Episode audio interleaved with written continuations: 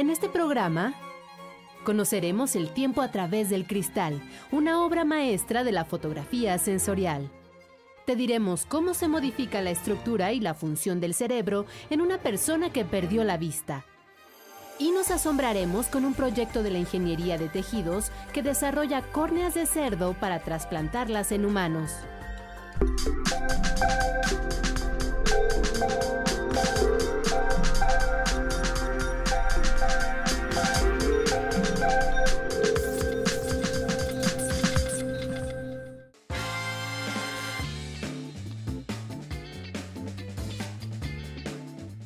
Bienvenidos a Factor Ciencia, soy Lucía Vázquez y los saludo desde la Alameda de Santa María de Rivera. Sin duda, un lugar emblemático si consideramos que este fue el primer parque que se construyó en lo que eran las afueras de la Ciudad de México durante el siglo XIX. Este programa está dedicado al fenómeno de la visión.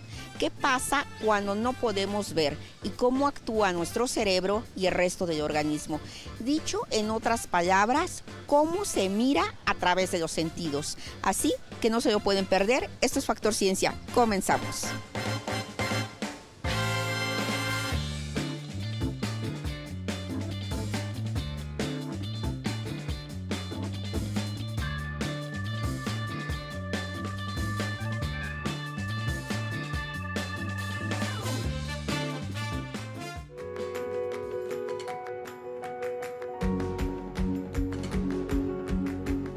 Ojos nos permiten ver la forma, tamaño y color de todo lo que nos rodea, así como la distancia a la que se encuentran los objetos. Pero también vemos gracias a la luz. Si no existiera, aunque nuestros ojos estuvieran sanos, seríamos incapaces de mirar. El ojo es un fotorreceptor. Esto significa que lo que percibe es luz y no imágenes. Conozcamos un poco del funcionamiento del ojo humano para comprender por qué vemos. Este es el ojo completo. Enfrente se ve la córnea, una especie de ventana que lo cubre y lo protege, pero al mismo tiempo permite el paso del haz de luz. La membrana que se encuentra después es el iris. Tiene un orificio central que se llama pupila. El iris es el que da color a los ojos. Reacciona como lo hace el diafragma de una cámara. Al cerrarse y abrirse, dosifica la cantidad de luz que entra por la pupila. En un lugar muy iluminado, la pupila se reduce para evitar deslumbramientos y en la penumbra aumenta su tamaño para dar paso a una mayor cantidad de luz y poder ver mejor. Detrás de la pupila y el iris se ubica el cristalino. Actúa como una lente. Se encarga de darle nitidez y profundidad a lo que vemos. Posteriormente está el humor vítreo, un relleno líquido viscoso que le permite mantener su forma al ojo. Finalmente está la retina, la superficie sensible a la luz. En esta zona hay dos tipos de células, los bastones que perciben el brillo y los conos que distinguen el color. Los humanos captamos frecuencias de luz roja, verde y azul, y sus combinaciones. Estas células transforman la luz en señales eléctricas que viajan por el nervio óptico hasta llegar al cerebro, que se encarga de traducir esa electricidad. Así, los ojos, esos pequeños órganos que dieron paso a la invención de la cámara fotográfica, son parte de ese proceso que sucede en el cerebro por el que se transforma la luz en imágenes.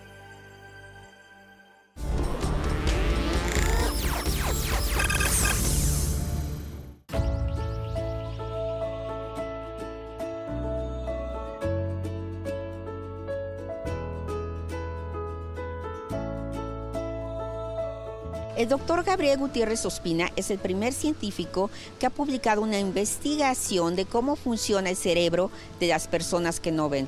Un trabajo interesante de cómo construimos imágenes, pues las neuronas que se encargan de la información visual hacen todo para sobrevivir. El cerebro de las personas que no ven es muy diferente. Eh, la magnitud de la diferencia con relación a, a individuos que tenemos una visión, pues digamos, intacta. Personas que nacen con ceguera congénita o genética tienen la diferencia de la estructura y la función cerebral es mayúscula con relación, al compararse eh, con individuos que han perdido la vista ya cuando son adultos. Pero de todas maneras es diferente cuando perdemos la vista como adultos. ¿En qué consisten esas diferencias? Bueno, hay todo un cambio en la manera en que la corteza cerebral está organizada. Normalmente la corteza cerebral destina eh, áreas a los distintos órganos de los sentidos. Entonces hay un área responsable de procesar el tacto, un área responsable de procesar la audición, el gusto, el olfato. Lo que ocurre cuando uno pierde la vista de manera definitiva es que la corteza visual, que ocupa un área importante de las áreas sensoriales, se ve reducida. Las células visuales aprenden a eh, procesar información e interpretar información somestésica del tacto y auditiva. Aprenden a hacerlo. No lo hacen tan perfectamente como la corteza somatosensorial o la corteza auditiva, pero el trabajo que hacen es bastante, bastante bueno. No hay duplicación funcional. Más bien se trasladan ciertas funciones de la audición y del tacto, se trasladan a la corteza visual. O sea, la habilidad para leer braille, que nosotros con visión la podemos adquirir, que se procesa fundamentalmente en la corteza somatosensorial, en la corteza del tacto, en el caso del individuo que no tiene ojos, cuando aprende a leer eh, braille, lo que ocurre es que la corteza visual adquiere esa habilidad y forma imágenes, pero a través del tacto. Las imágenes que forma su cerebro son imágenes que son eh, generadas a través del tacto y de la audición, que son los dos eh, sentidos más dinámicos que tenemos. Pero pueden generar imágenes olfativas, pueden generar imágenes gustativas si combinan la eh, información táctil con el olfato. La plasticidad neuronal no tiene nada que ver con la posibilidad de adaptarse o readaptarse o compensar para, para subsistir del organismo en su conjunto. Las neuronas, si no se conectan, si no reciben eh, un determinado número de conexiones, se mueren. Entonces, en realidad, la plasticidad cerebral, de manera global, es el resultado de la necesidad de las neuronas de evitar morirse. Tiene que ver con la necesidad de las neuronas que se han quedado privadas de la información visual de sobrevivir. Entonces llaman a las otras conexiones y oigan, si no se conectan rápido me voy a morir. Ahora, uno piensa que los cambios ocurren a lo largo de varios meses o años. En realidad no. Si yo perdiera mi vista en este momento, en seis horas mi cerebro está remodelando. El cuerpo en su conjunto cambia. La inervación motora que va hacia los músculos, este, esqueléticos, que son los que operamos con voluntad, cambia también. Entonces, no es verdad que la pérdida de la vista solamente modifica el cerebro, modifica a todo el cuerpo. Y es lógico, porque es un cerebro que está modificado. Lo que uno tiene que entender es que hay, una, hay un impacto de mi calidad de vida, la forma en que he vivido todo el tiempo. Entonces, el perder la vista implica perder interacción con la sociedad. Y eso produce depresión. El cerebro está haciendo sus cambios, pero entra miedo. Hay otros, otros que tienen una estructura emocional mucho más eh, saludable, son más seguros, tienen menos miedo y se aventuran al, al mundo como si nada pasara. Ahora nos encontramos con Miguel Fabián, quien desde hace siete años forma parte de la asociación Ojos que Sienten. Miguel, bienvenido a Factor Ciencia. Muchísimas gracias, gracias a ustedes por haberme invitado. Estamos aquí en el kiosco Morisco y este es un lugar muy especial para ti. Platícanos por qué es un lugar tan especial. Bueno, para mí significa este kiosco muchísimo porque representa para mí mi primera fotografía que, causó sensación para muchos, ¿no? El hecho de haber fotografiado la cúpula de, este kiosco y que haya causado sensación para todos, pues bueno, me, me, motiva mucho, ¿no? Me motivó mucho para seguir adelante. ¿Por qué decidiste tomar tu primera fotografía aquí? Llegué de casualidad. O sea, llegué sin, sin conocer el kiosco, no conocía la Alameda. Llegué creo que ese día me sentía un poco sentimental. Llego, veo la estructura del kiosco, empiezo a fotografiar y me atreví a subirme y empecé a mirar todo alrededor mío hasta que alcé la vista y vi la cúpula. Y me llamó mucho la atención las luces, el, el reflejo de las luces, cómo se veía. Y eso me motivó a tomar la foto. Y empecé a tomar fotos de diferentes ángulos. Eso fue lo que me agradó. Hablas de mirar.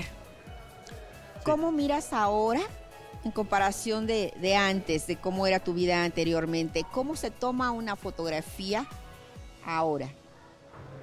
Ahora veo, yo creo que observo, miro con el corazón, más que con los ojos. Para mí el sentimiento, el, lo que uno lleva adentro y lo que uno quiere representar ante todos, pues creo que ese es el para mí el mirar, el ver nuevamente, ¿no?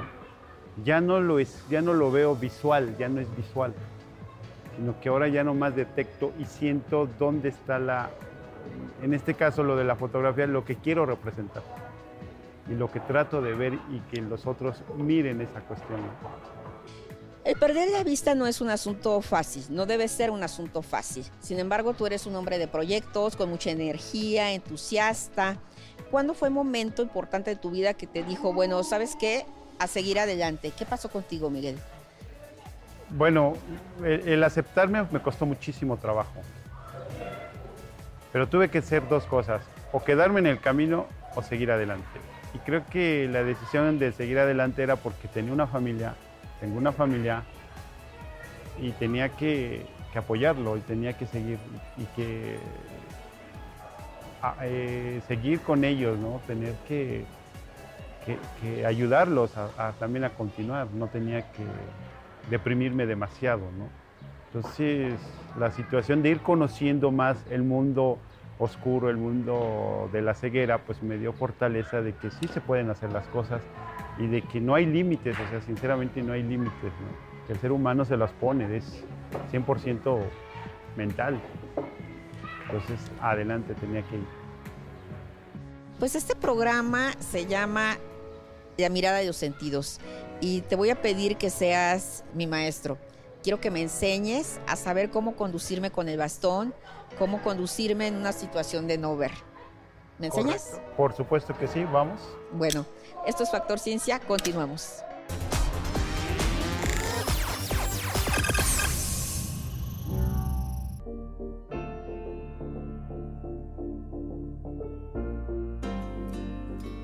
Como si fuera un gran ojo. Así se observa la cúpula del kiosco morisco de Santa María la Ribera.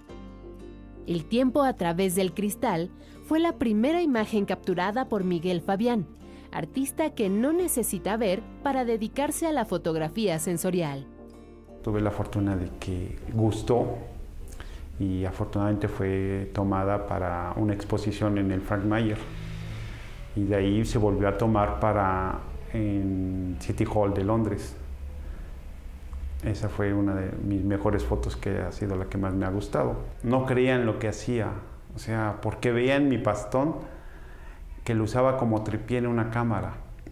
Entonces las personas se quedaban viéndome ahora sí, digamos esto, en la que decían, ¿ves o no ves? Miguel tiene glaucoma. Perdió la visión del ojo derecho y solo conserva el 10% del izquierdo. Al disminuir su vista, también perdió su trabajo como editor en televisión fue cuando llegó a Ojos que Sienten, asociación que desarrolla la inteligencia emocional de personas con discapacidad visual. Aquí aprendió a vencer sus propios límites. Y aprendí a manejar la computadora nuevamente, a leer el lector de pantalla, que eso me ayudó muchísimo y, y buscar y encontrar nuevas soluciones y nuevas actividades en mi vida de María de Iturbe, psicóloga y fotógrafa profesional, Miguel Fabián aprendió la técnica, a estructurar imágenes desde su interior. Como ha ido este, desgastándose mi visión, En ocasiones pido un apoyo para que me describan el área en donde me encuentro, qué es lo que tengo a mi izquierda, a mi derecha, atrás de mí o enfrente de mí. Entonces ya más o menos eso me hace ir imaginando qué tipo de foto voy a tomar, qué quiero tomar y cómo la quiero tomar. La fotografía le ha permitido a Miguel enfocarse en la información que le brindan sus otros sentidos. Su temática es variada. Animales, estructuras y hasta retrato. Voy imaginando cómo está sentada, cómo ella se, se mueve, cómo ella platica, para que yo con mi sentido auditivo empiece a enfocarla e imaginar la foto que yo quiero. Ahora Miguel Fabián tiene otro trabajo, proyectos definidos en lo personal y profesional. Con su cámara ha logrado el reconocimiento. Sus imágenes aparecen en The Blind Photographer, el único libro en su tipo que reúne a nivel mundial el trabajo fotográfico de personas con discapacidad visual.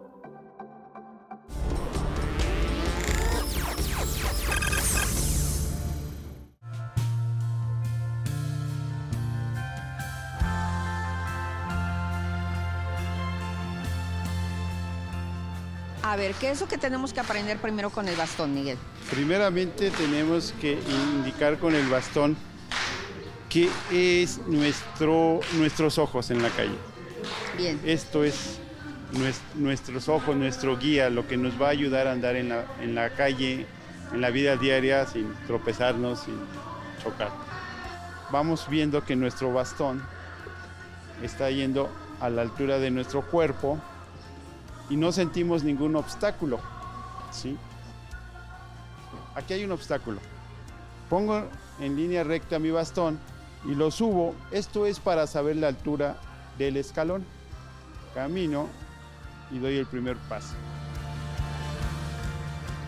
Toco con mi pie. Puede ir el bastón yendo en esta posición para ir conociendo los escalones o lo puedo ir desplazando tengo que poner, ir con el tacto y sintiendo. Ah, no siento nada y vuelvo a caminar. Entonces siento que ya. Confío mucho en el bastón, confío mucho en mi oído también, porque mi oído también me ayuda muchísimo, el tacto. A ver, cuéntame lo de la mano en el hombro. Sí, con, con yo pongo mi mano en tu, en tu hombro y tú con el movimiento del cuerpo me vas indicando hacia dónde vamos yendo. ¿Sí? ¿Qué es lo que tenemos que hacer? Y yo lo siento. Aquí, por ejemplo, ya llegamos otra vez a, una, a la banqueta. Escucho carros que vienen de izquierda a derecha y escucho con el oído si viene un carro. No escucho paso. Hay personas que sí te apoyan, hay personas que te dejan seguir. Y aquí hay una rampa. Ajá. Puedo seguir.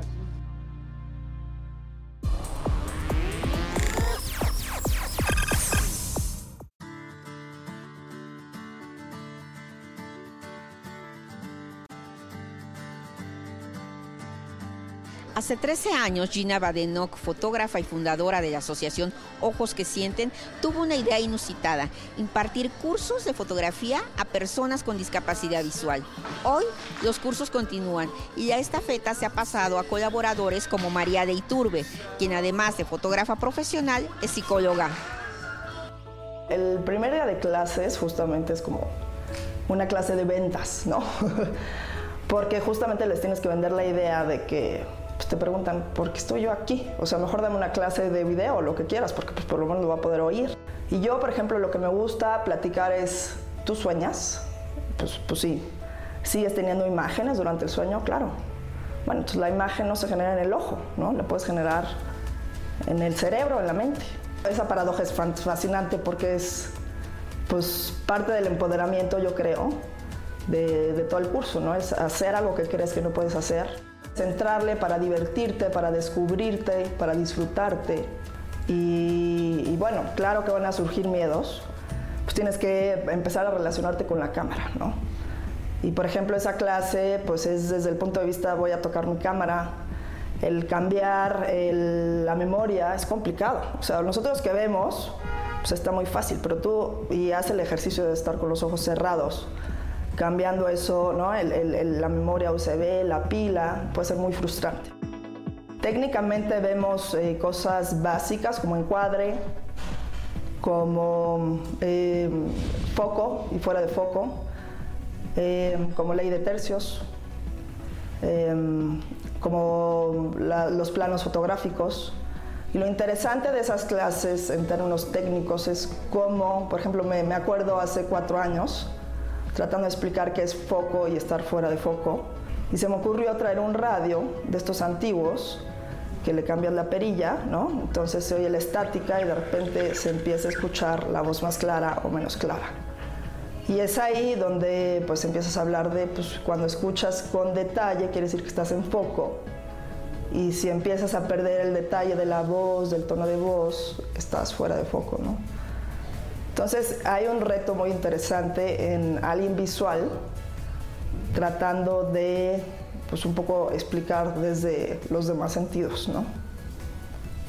Y para mí eso es un reto, ¿eh? Porque todos los días en clase es volver a conectar con los sentidos y darme cuenta que aún con el sentido de la vista no lo tengo tan conectado.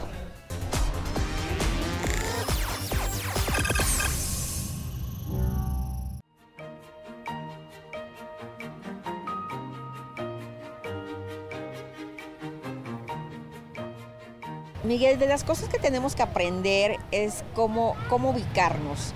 ¿Cómo te ubicas para tomar una fotografía? ¿Cómo sabes, este, no sé, en qué dirección está? ¿Izquierda, derecha, al frente, atrás? ¿Cómo se hace esto? Ok, cuando yo recibo un apoyo visual de alguien, entonces él me indica o ella me indica la posición en la que se encuentra lo que tengo que fotografiar me indica, normalmente me ubico, este, me ubico con el reloj, con las manecillas del reloj. Si me dice a mí, Miguel, tienes, el, tienes un monumento a las 10 de la, a las 10, yo ya sé que lo tengo de mi lado izquierdo y en una, más o menos en un ángulo de 45 grados, por la manecilla del reloj. Ajá, esto quiere decir que todo que te rodea, tú te ubicas como en el centro de un reloj imaginario. Exactamente. Bien. Entonces, enfrente, ¿qué serían? A las 12. Las 12. Entonces, el camarógrafo lo tenemos a las 12. A las 12. Bueno. A ti te tengo a las 9. Ajá. Atrás, que está el kiosco. A las 6. Bien. Y por ejemplo, ok, escuchas a fuente. Sí. ¿A qué hora la tenemos? A las 10. Bien. Y de esa manera puedes tomar fotografías. Puedo tomar fotografías, me indican la posición y yo ya me ubico y ya volteo hacia donde tengo que ir. Pues Miguel, muchísimas gracias por estar aquí en Factor Ciencia. Para mí ha sido un honor y además he aprendido muchísimo el día de hoy. Me siento muy feliz. Muchísimas gracias por estar aquí. No, gracias a ustedes por haberme invitado y cuando gusten volvemos a hacer. Claro que sí. Fotografía. Bien. Sensorial. Esto es Factor Ciencia. Continuamos. La ingeniería de tejidos tiene que ver con el desarrollo de órganos a partir de células vivas, esto es diseñar a la medida de quien lo necesite. Vamos a conocer un proyecto que se realiza en la Facultad de Medicina de la UNAM que tiene que ver con el desarrollo de córneas.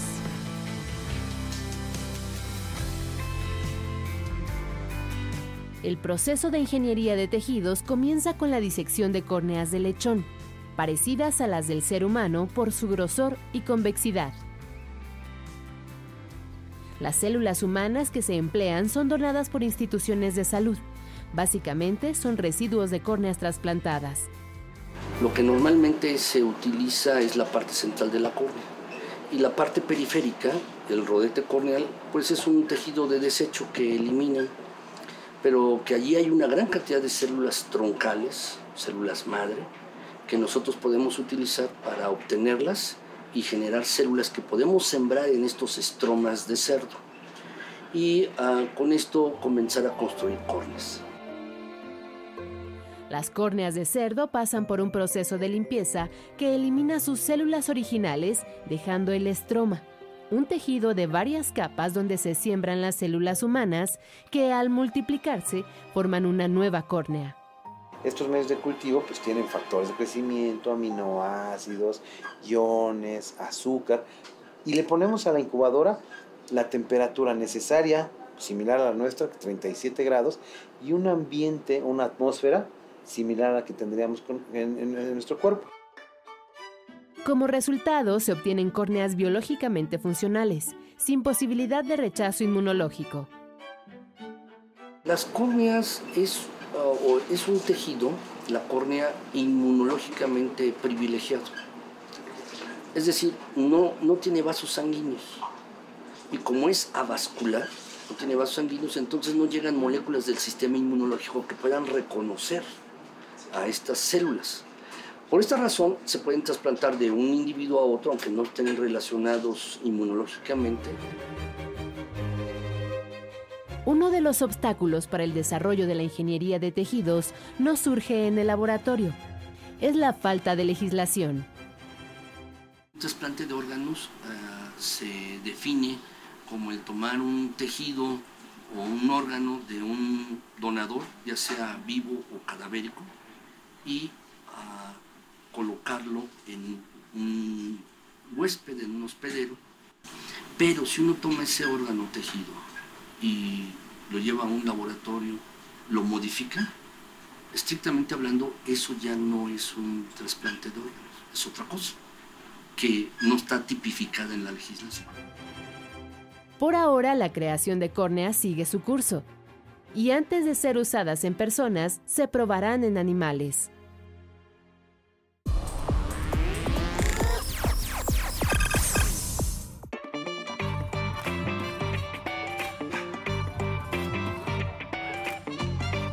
Espero que hayan disfrutado de este programa tanto como yo, realizado aquí en Alameda de Santa María de Rivera.